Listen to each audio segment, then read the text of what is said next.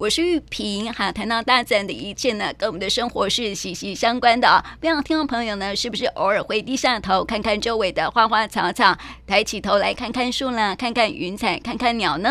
看着大自然的一切啊，其实很能够疗愈身心的哦。那么在今天呢，要来介绍一场很特别的展览，也很能够疗愈身心的展览啊，就是拍鸟俱乐部的第七届顺影永恒联展啊。那么邀请到拍鸟俱乐部的社长黄淑婷来聊一聊，淑婷你好。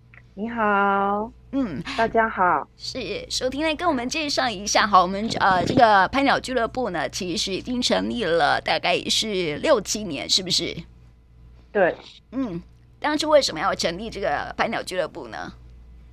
其实这呃是一个蛮有趣的故事，因为呃在多年前。其实我对鸟儿都不懂，嗯，但是小孩子非常的喜，从小就非常喜欢野生动物。那刚好他在呃国小要升国中的时候，看到那个暑假看到新闻说台南公园有五色鸟在育雏，那请我带他去，嗯，那我就呃提个水，拿个包包，那就在边边看着他观察五色鸟。当时家里面的器材其实是非常阳春的，嗯，也也就是说不能够把鸟儿就是拍的就是很清楚，可是是小孩子的兴趣，但是也是在这个机缘之下就，呃，跟这么一整排炮阵的呃鸟友结缘了，因为我们天天去啊，蒙子党很容易就就是被被认识这样。嗯开始他们就会介绍我们一些器材啊，那我们也去买了呃一台类单，先来让小孩子拍。那小孩子学习能力也不错，他就把一些功能呢，呃也学得淋漓尽致。呃，他观察的第二种鸟是猛禽哦，是凤头苍蝇，嗯、也是鸟友带他去的。就在那时候，我们就开始成立了一个小小的群组，大约不到二十个人。嗯。那有一天，呃，其中有一位前辈说：“哎，不如我们来把其他县市的鸟友也加进来，那我们可以去其他县市拍鸟。”那当时我我还蛮惶恐，我想说：“哇，这群鸟友一下子进来二三十个，然后我感觉好像人数一直在增加，快要破百了。嗯”我想说我我该怎么样来跟这样子人数群的鸟友相处？啊，想了想，自己就想说，嗯，就嗯，诚以待人。那每位鸟友有空的时候，我就跟他聊一聊，呃，然后呃，也跟他自我介绍，然后了解他一下。诶，觉得呃，好像鸟友一家的感觉。那呃，群组的一呃氛围一直蛮温馨的。后来陆续陆续这样一直加。当初赖的社群呃两百个人的时候，我们也是国内第一个。呃，两百个人满的呃鸟友群，然后后来扩展到五百个人满的时候，我们是第一个哦，达到五百的鸟友群。嗯，那我现在嗯有了一部五百个，二部五百个，三部五百个，四部也是鸟友在拜托我再开一个群组。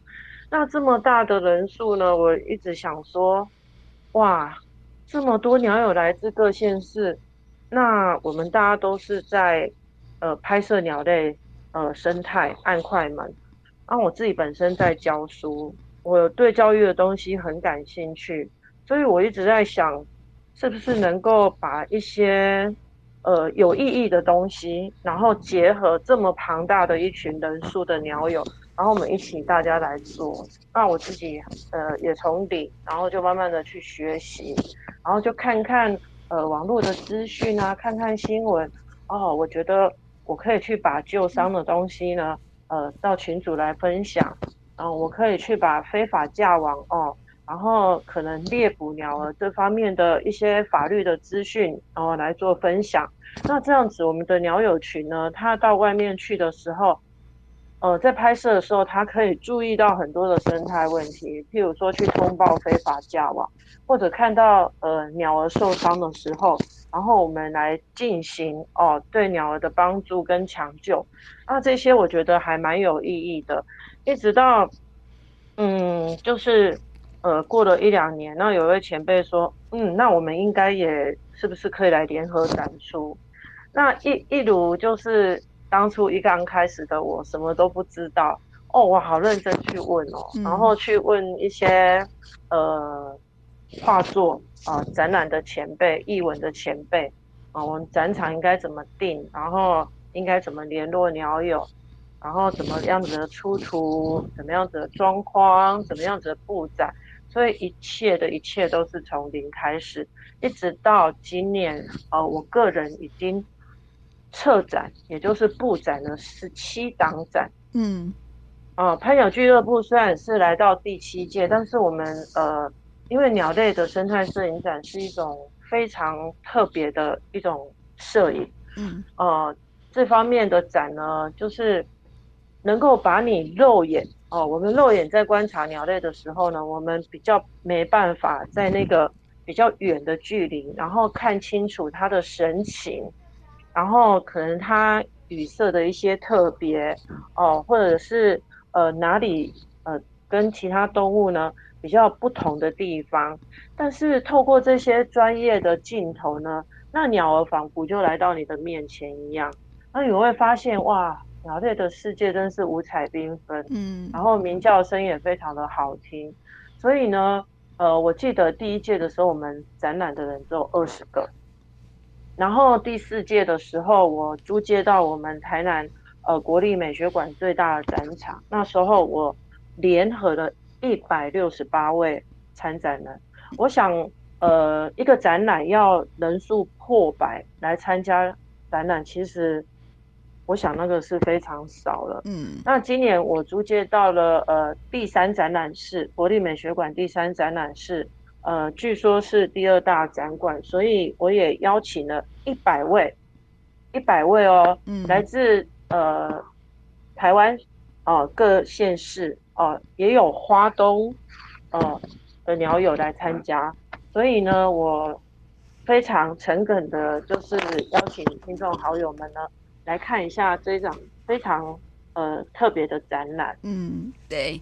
那我想问舒婷哦，刚开始的时候，您是陪孩子去拍鸟嘛，对不对？对对。那现在孩子会跟你一起去拍吗？因为长大了。我我觉得，呃，这是呃，我，哎、呃，我觉得这是上天给我最珍贵的礼物。为什么呢？嗯、因为，嗯，我陪伴他，我觉得，呃，这我我很。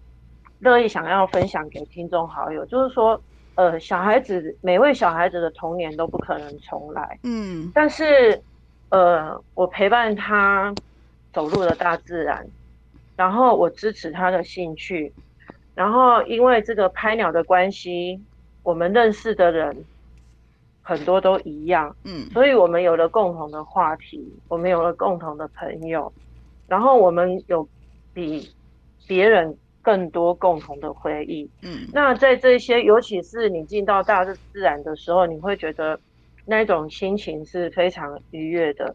然后我常常觉得说，嗯，它也影响了我的孩子，尤其呃，带给他的都是正面的能量。譬如说，哦、呃，你在进行鸟类生态的时候，你可能要要有敏锐的观察力，你要去训练你自己观察。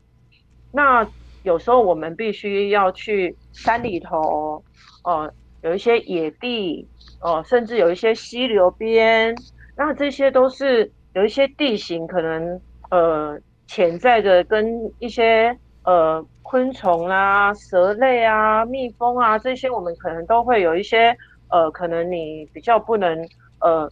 措手不及应付的一些呃小小的危机什么的，那你要训练你自己在野外的一些呃自己自处的一些能力。那甚至于呃你要观察这些鸟类的时候，因为要跟它保持相当的距离，你可能会去躲伪帐，就是一种迷彩伪帐。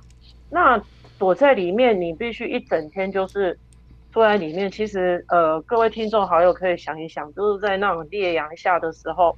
然后就两张椅子，然后坐在里面，然后满头大汗，那就只有一个摄影机。嗯，那可能你的餐点都是在里面，都是随便吃吃。其实你就是为了为了等待，然后等待一个很好的画面，然后去等待这个鸟儿呢能够带给你什么样子的惊喜。其实这个过程是很有趣的。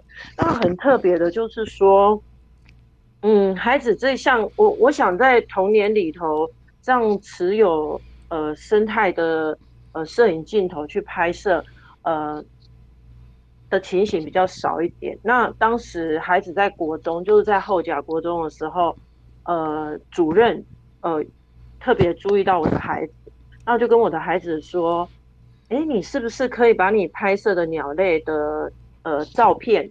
然后搭配你的文章，然后你介绍这个鸟儿，那你介绍它栖息的环境，那在文中的最后，你可以写一下你保育的观念哦。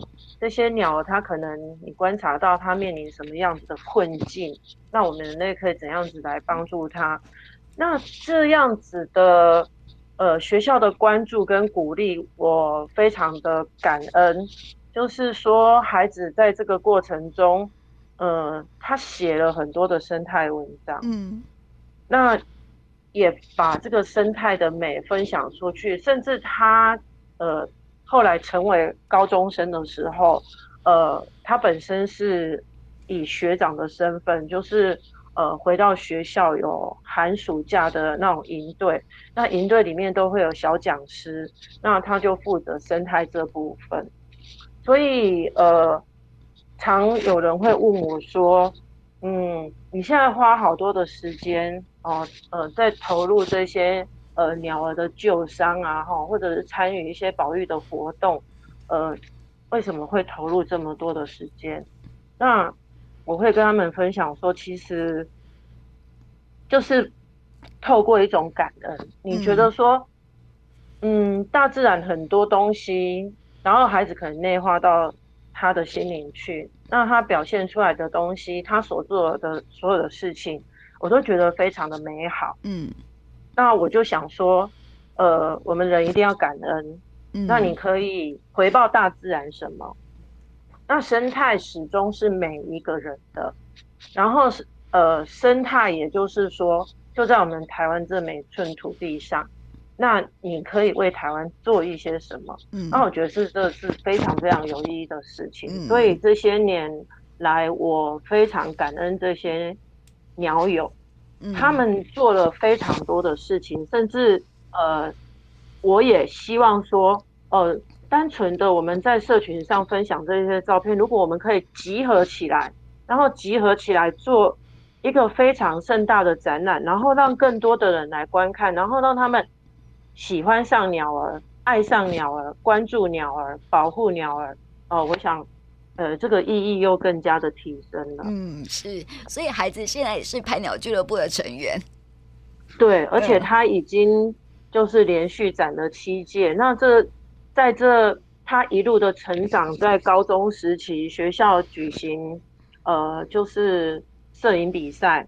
那有一次他回家的时候，呃，他跟我说。妈妈，我我的那个鸟鸟类摄影呢，得到了校园比赛的第一名。嗯，那第一名其实我听起来当然当下非常的高兴，结果孩子又又跟我说，哎、欸，第二名也是我。然后那 那时候会感感觉一种很惊喜的感觉，原来他的第一名是我带他去拍摄的猛禽鱼鹰，然后第二名是。呃，我带他去鹿耳门拍摄烟火，嗯，所以，呃，这是他从事这个接触到摄影以来，就是我们中间有一个非常棒的一个回忆，就是他连续的在他高中呃得到了第一名，又得到了第二名，嗯，那我知道说他现在也把这个兴趣呢，呃，就是也带到了，嗯，就是大学里头，那有时候呢。呃，学校有一些活动什么，他也都会负责记录。嗯，那孩子就是非常的把他所学的这项兴趣，然后呃自己也在投身一些比较属于公益类的性质，这样。嗯，这是我感动的地方。嗯，所以这个这是很棒的亲子共读哈。我们都说这个亲子要一起阅读嘛，嗯，对，对不对？但是你们做的是不一样的阅读，你们是阅读生态。对对对对，这非常有趣哦，因为我们展出的内容哦，我们展出的呃联展的内容有台湾的鸟类，你常见的鸟类，台湾的特有种，然后台湾的候鸟，哦，或者是呃来台湾的迷鸟，嗯，还有世界各国的鸟，所以呃来一次欣赏我们的展览，呃，你几乎就可以把呃世界各国，然后还有我们最珍贵的台湾特有种，呃，我想我们身为台湾人，呃，什么叫做特有种的鸟类呢？就是说。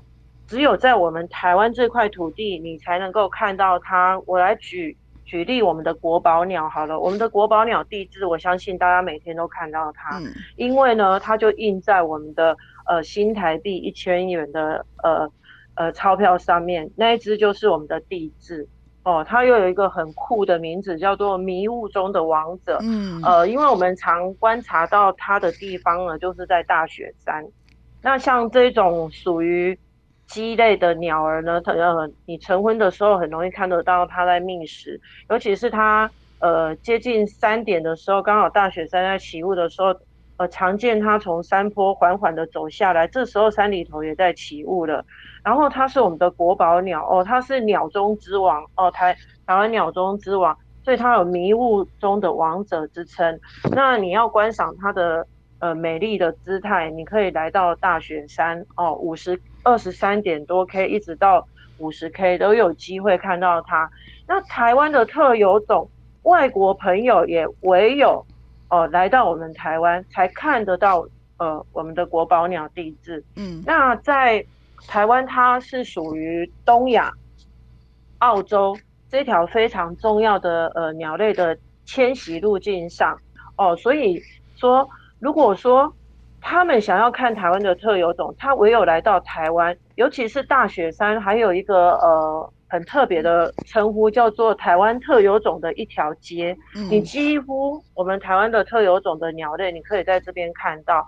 还有就是说，刚才有提到我们台湾位在东亚跟澳洲这么重要的迁徙路径上，呃，尤其是现在呃有一些鹰类哦、我们举个例子，譬如说。现在在九月底哦，我们开展的时间呢是十月六号，开幕的时间是十月八号。其实十月十号有一种很特别的鸟，会即将过境我们台湾，仿佛是在为我们的国庆做庆祝哦。那个就是灰面狂鹰。嗯，那这些鸟儿哦，有候鸟哦，它会来过境，然后会来度冬。尤其是呃，我们台南是国际。一级保育鸟黑面琵鹭非常重要的栖息地，所以呢，这些鸟儿它这样子南来北往，台湾处在一个这么这么重要的地位上，所以嗯，我觉得鸟类生态是非常重要的一环，因为生态的东西，像我们的展，它我们定名为顺影永恒，嗯，为什么呢？因为它有别一般的摄影。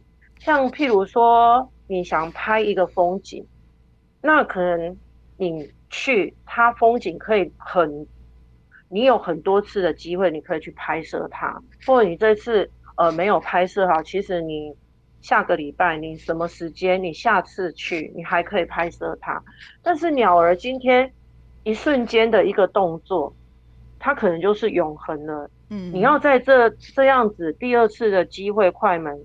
可能就是零了，然后有，而且我刚才有提到一种迷鸟，哦，所以是什么是迷鸟呢？譬如说我们人类会迷路，那鸟儿会不会迷路？鸟儿也会迷路。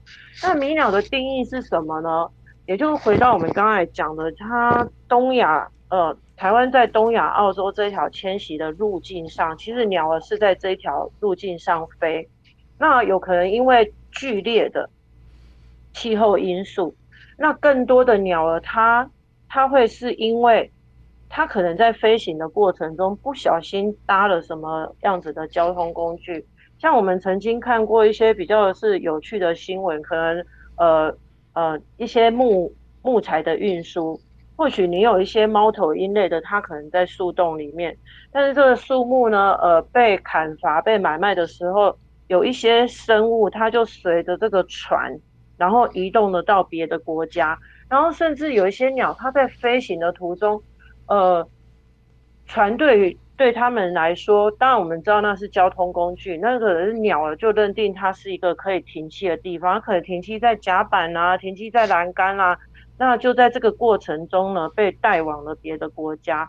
像我们里面有展一幅是由李李老师所提供的，呃，草原灰伯老。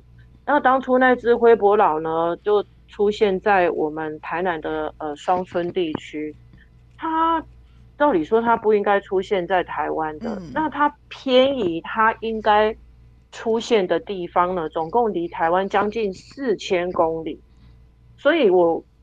这只鸟当时在我们台南的时候，也引起相当大的新闻议题哦，就是说大家都在猜想这只鸟到底是怎么样出现在这个地方。嗯、对，对，这是这是一个呃非常呃有趣的地方，这样子。嗯、那我们我们的成员，我们的成员，我觉得呃也是非常的特别，因为摄影这样东西，我觉得是一个高雅又怡情的兴趣哦。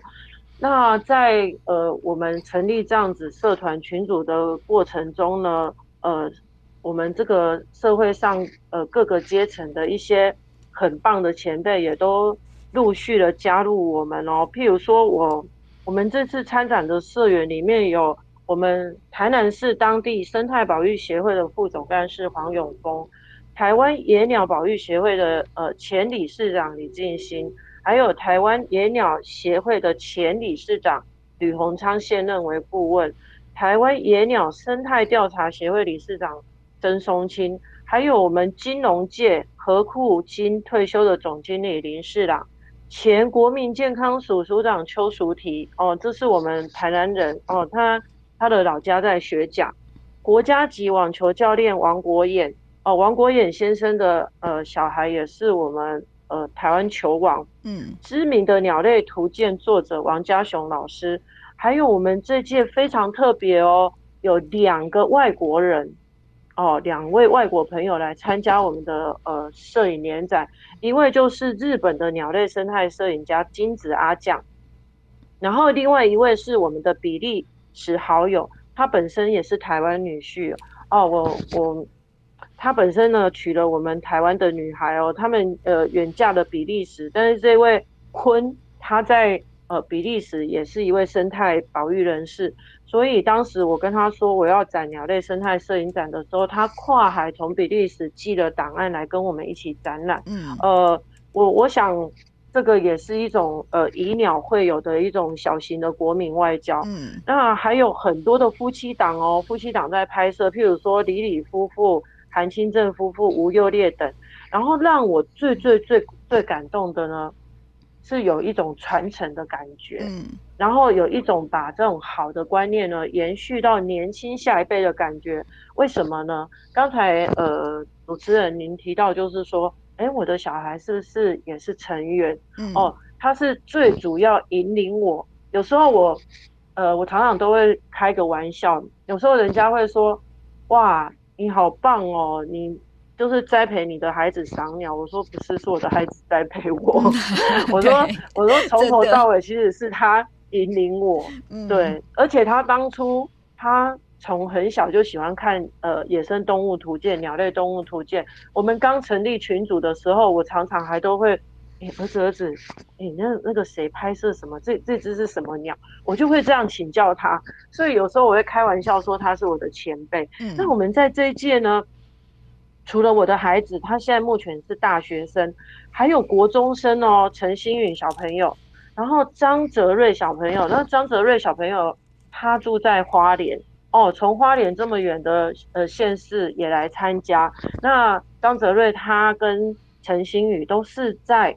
呃，他们的国小里面呢，国中现在都是小有名气的鸟类生态摄影师。呃，该县市的呃媒体记者朋友们也都有去采访过他。那让人家感到最呃惊喜，然后感动的，就是说我们还年纪最小的参展人是小学二年级。呃，他的爸爸呢也是我们的鸟友，也是本届的参展人，就是呃王衍志，台大的教授。那他的女儿呢？王以飞呢？从小就是跟着爸爸哦，跟着王教授，他出去拍鸟的时候就会跟着他。其实呃情形就类似我们母子档这样子。嗯，那这次呃以飞呢也跟爸爸说，呃他想要跟爸爸一起连载，呃问我可不可以？嗯，哦，我那时候我当时感觉到非常高兴，我说热烈的欢迎，嗯、而且我觉得这是呃本届连展的一个亮点。那我也希望。呃，来参观的人，或者是希望这次听了我们呃采访电台采访的这些听众好友们，带着你的孩子，哦，在他越小的时候去接触大自然，全家去接触大自然，我觉得这是一件相当美好的事情。嗯，那小孩子也可以远离山西然后适度的保护眼睛，然后跟野生动物亲近，然后全家呢又在大自然里头呢，呃，我觉得。大自然有一种绿色的疗愈力，嗯，它一定是让你的身心呢是健康的。我们常常呃遇到鸟友哦，在拍摄的时候闲聊。我举两个例子，我们曾经有一个高雄鸟友呢，呃，黄礼大哥，哦、呃，我们在拍摄的时候，他跟我说，哇，你你知道吗？我以前哦那个三高的要吃多少啊？我现在呢背着相机，然后。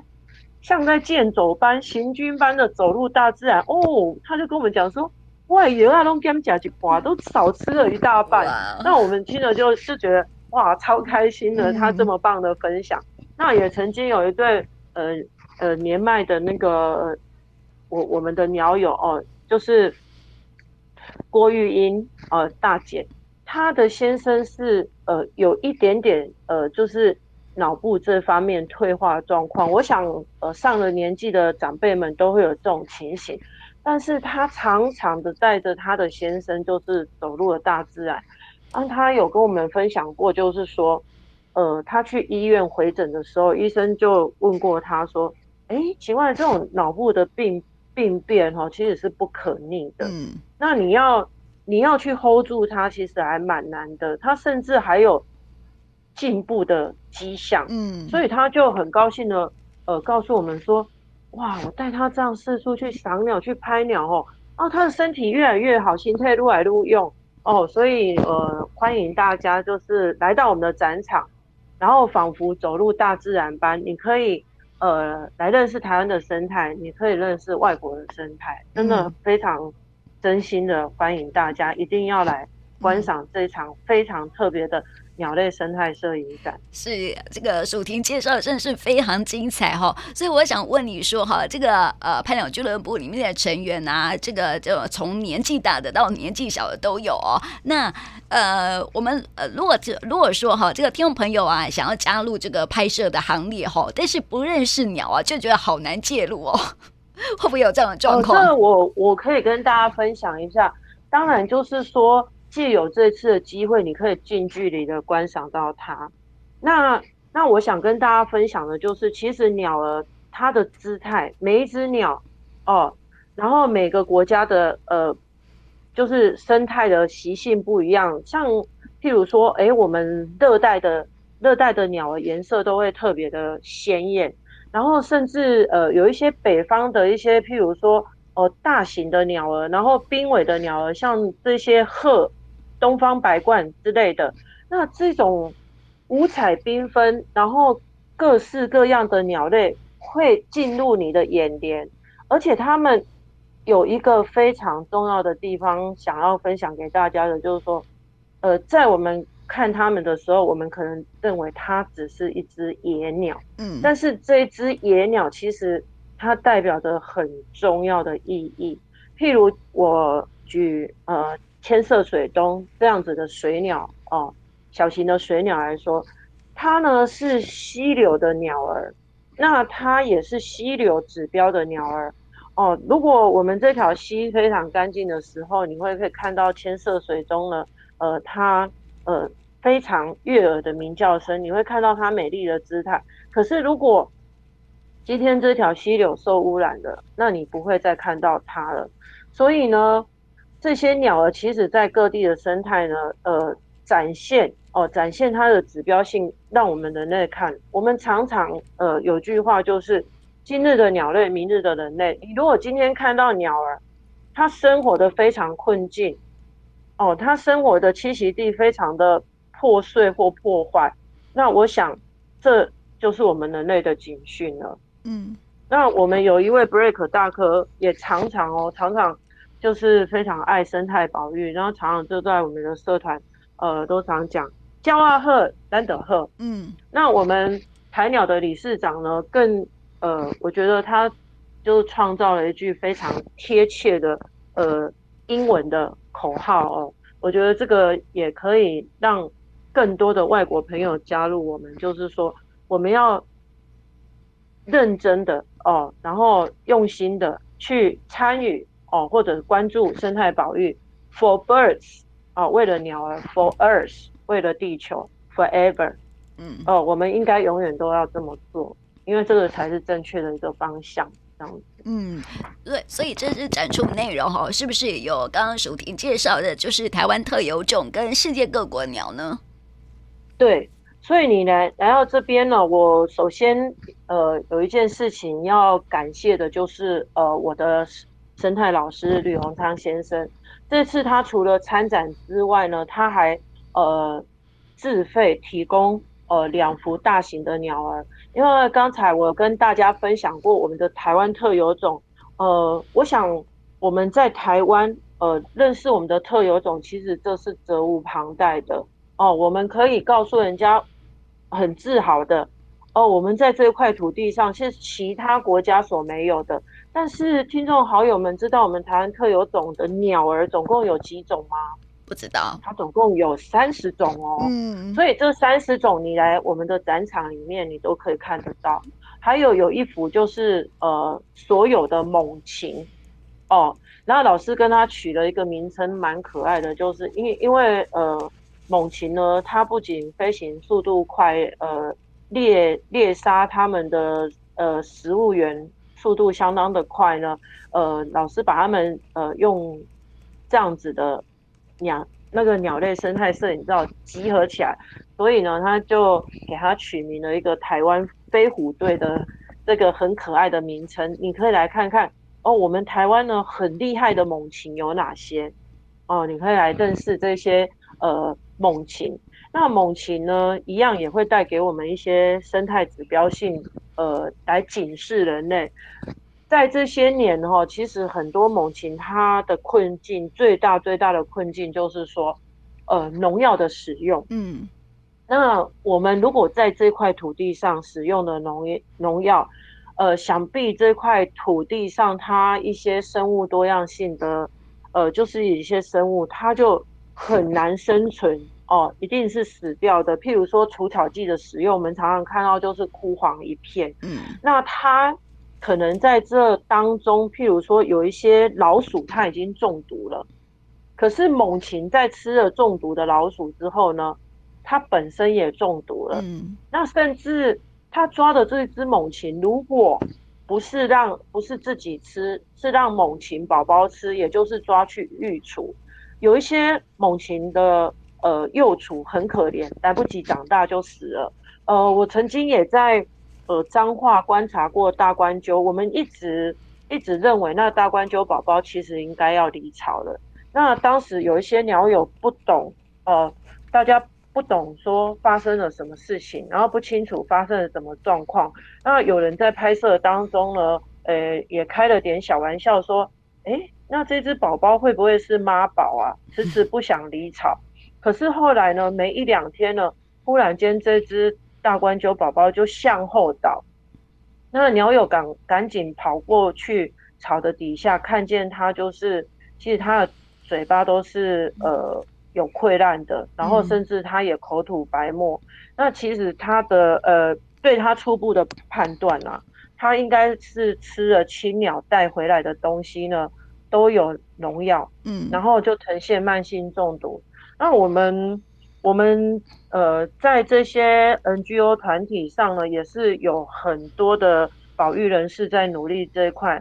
那像呃平科大呢，他们也很鼓励说，呃，我们一定要做友善大地的种植，然后来友善人类，最终你就会友善到你自己。嗯，那这样子的的方式是什么呢？呃，也在这边跟听众好友们分享一下，就是呃友善。猛禽，他们去推广的就是，譬如说，现在他是友善农夫，那我们在他的田的四周围呢搭起了栖架。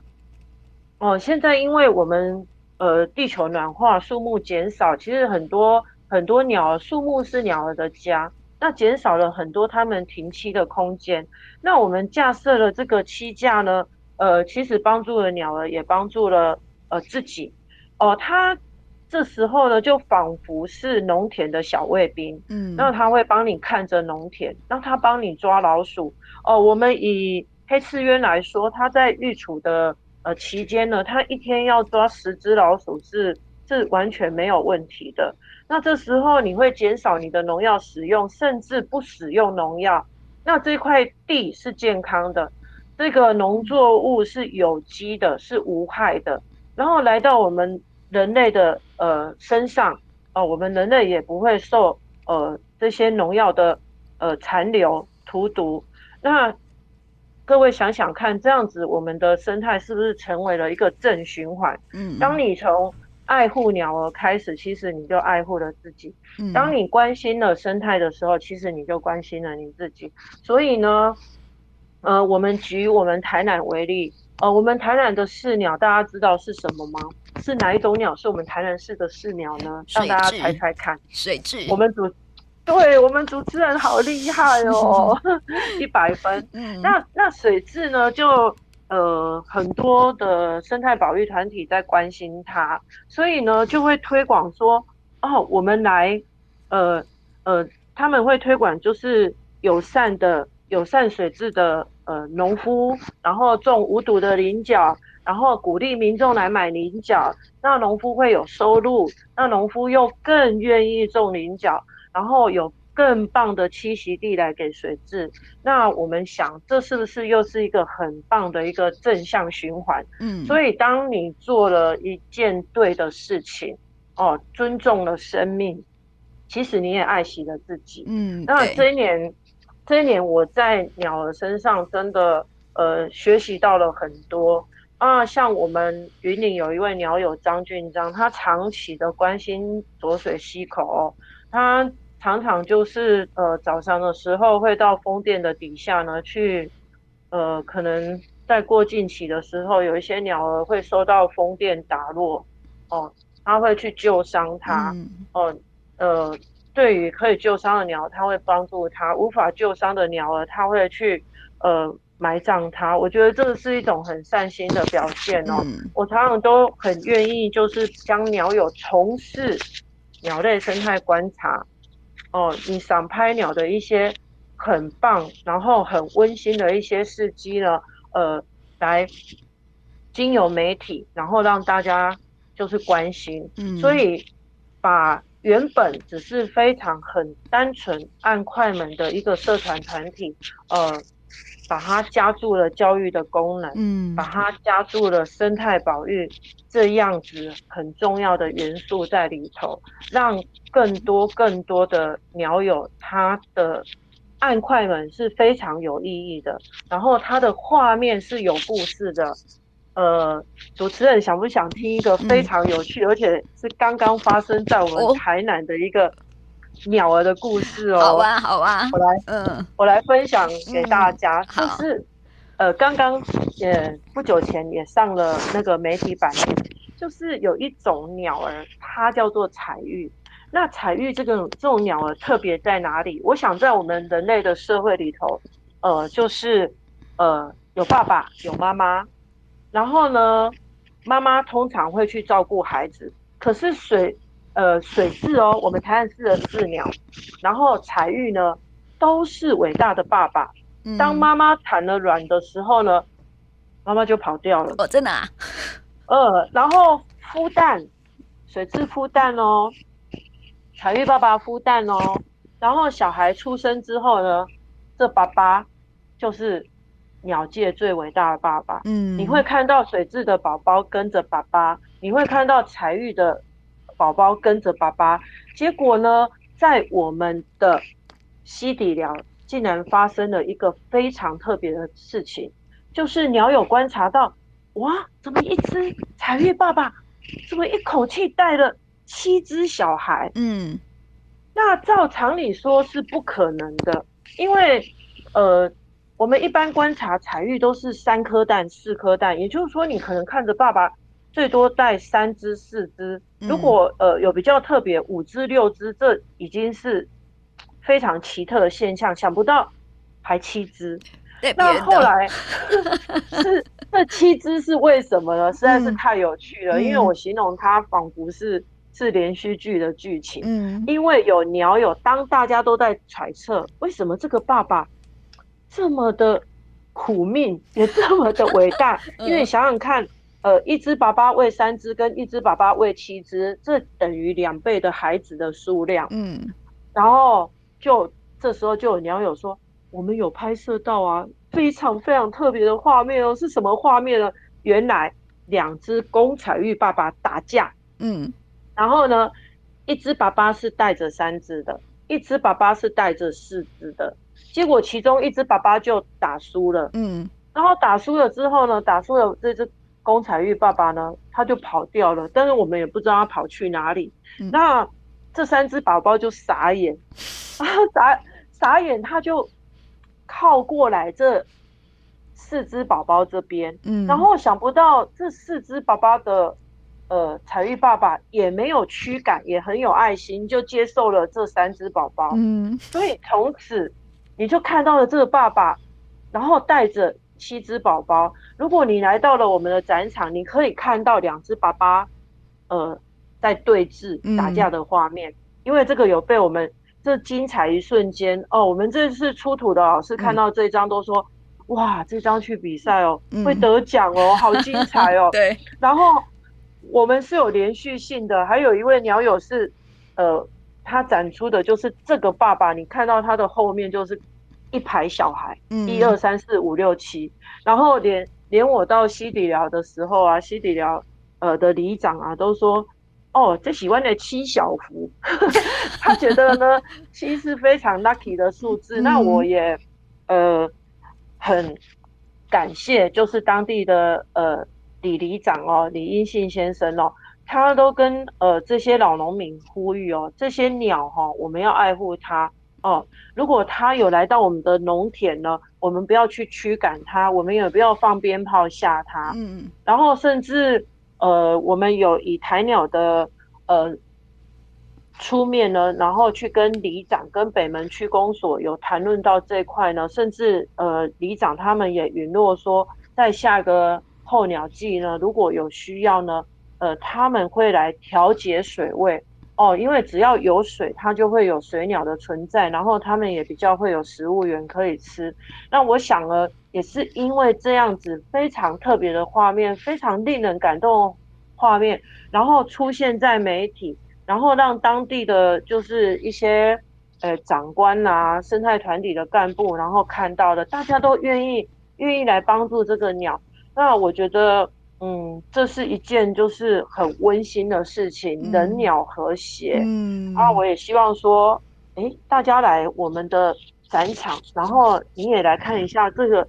非常精彩，然后特殊性又有故事的画面。嗯，对，所以和这个精彩的摄影镜头哈，可以让大家透过这个摄影家他们的镜头呢，带大家一起走入大自然，认识这些五彩缤纷的鸟类世界了哈。也希望呢，大家能够透过这些的精彩的画面，然后呢，一起来了解鸟类生态的保育跟我们的人类的生活环境可以说是息息相关的啊。所以邀请大家呢，在十月六号到是啊台南生活美学馆呢，来去看看他们精彩的。的摄影展喽。那么今天呢，非常开心的邀请到舒婷来到我们节目当中，好，跟我们讲了那么多精彩的故事。谢谢蜀婷。